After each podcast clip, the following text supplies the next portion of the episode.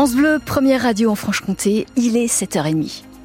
Et tout de suite, le flash, le flash dans un instant.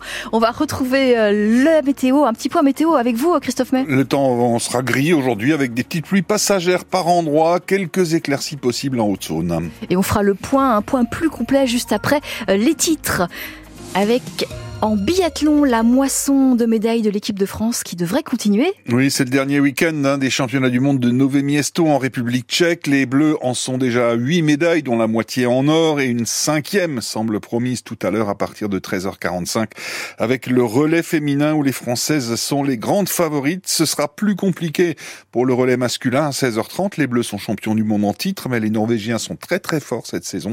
Le podium reste jouable malgré tout. Et puis demain, ce sont les mass qui clôtureront ces mondiaux, ces mondiaux. Deux médailles supplémentaires sont possibles. Le week-end devrait donc sourire au bleu, selon le franc-comtois Stéphane Boutiot, directeur des équipes de France de biathlon. Le relais féminin va être favori. Euh, clairement, on a la meilleure équipe du monde aujourd'hui. Ça ne veut pas dire qu'on va gagner, mais euh, nous, on a de grosses espérances sur ce relais-là. Le relais euh, masculin, avec la même composition que l'an dernier, euh, va défendre son titre de champion du monde. Donc euh, on est plus en outsider sur le relais masculin, mais on espère aussi une médaille bien entendu. Et puis euh, il y a les Mastart dimanche où chez les filles, ben voilà, hein, on, connaît le niveau de notre équipe aujourd'hui. Et puis les gars sont vraiment sur la pente ascendante. Les deux courses individuelles, le sprint et l'individuel ici, c'est quand même les deux meilleures courses comptablement parlant au point nation de la saison. Donc ils sont quand même sur la bonne pente et j'espère vraiment que qu'il y en a un qui sera capable de nous montrer quel est leur réel niveau et aller chercher une, une petite marche sur le podium. Alors, au départ euh, aujourd'hui de ces relais côté franc-comtois, Lou Jean Monod Laurent chez les filles et Quentin Fillon Maillet chez les garçons. En football, défaite surprise du FC Sochaux face à Épinal hier soir euh, au stade Bonal, défaite 1 à 0 contre le premier relégable et Sochaux redescend descend à la sixième place du national. En handball, large victoire du GBDH en D2 contre Valence 33 à 25 hier soir au Palais des Sports de Besançon et puis une défaite pour les basketteurs du Bezac en national 1. Ils sont allés perdre à Caen 104 à 80. En cyclisme, le franc-comtois Romain Grégoire débute bien sa saison. Pour sa première course, il a terminé dixième hier de la classique VAR, remportée à Toulon par son coéquipier de la Groupama FDJ, Lenny Martinez. Romain Grégoire faisait partie de l'échappée finale, mais a été distancé à deux kilomètres de l'arrivée au sommet du Mont Faron.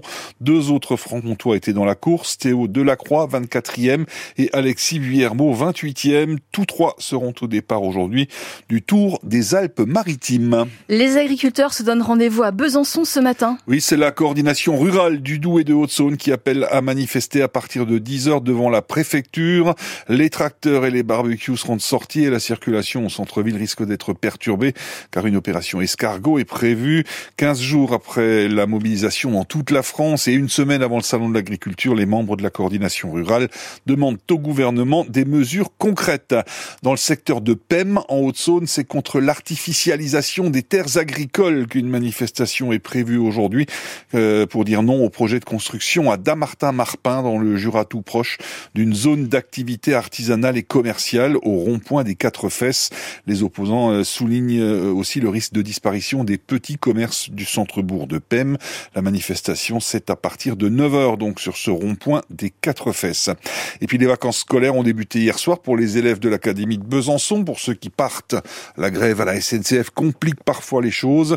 Audrey Joly est allée demander aux enfants de l'école maternelle Helvétie à Besançon quel était leur programme pour ces vacances. Moi, je vais aller au ski et je suis en première étoile. Le ski aussi, mais je vais pas passer ma troisième étoile parce que c'est pas là que je, que je fais mes cours de ski. Je vais aller à Paris pour voir ma famille. J'ai ton frère à Paris. La première semaine, je vais être à Besançon. La deuxième semaine, je vais y aller à Strasbourg vers mes, les cousins de ma mère.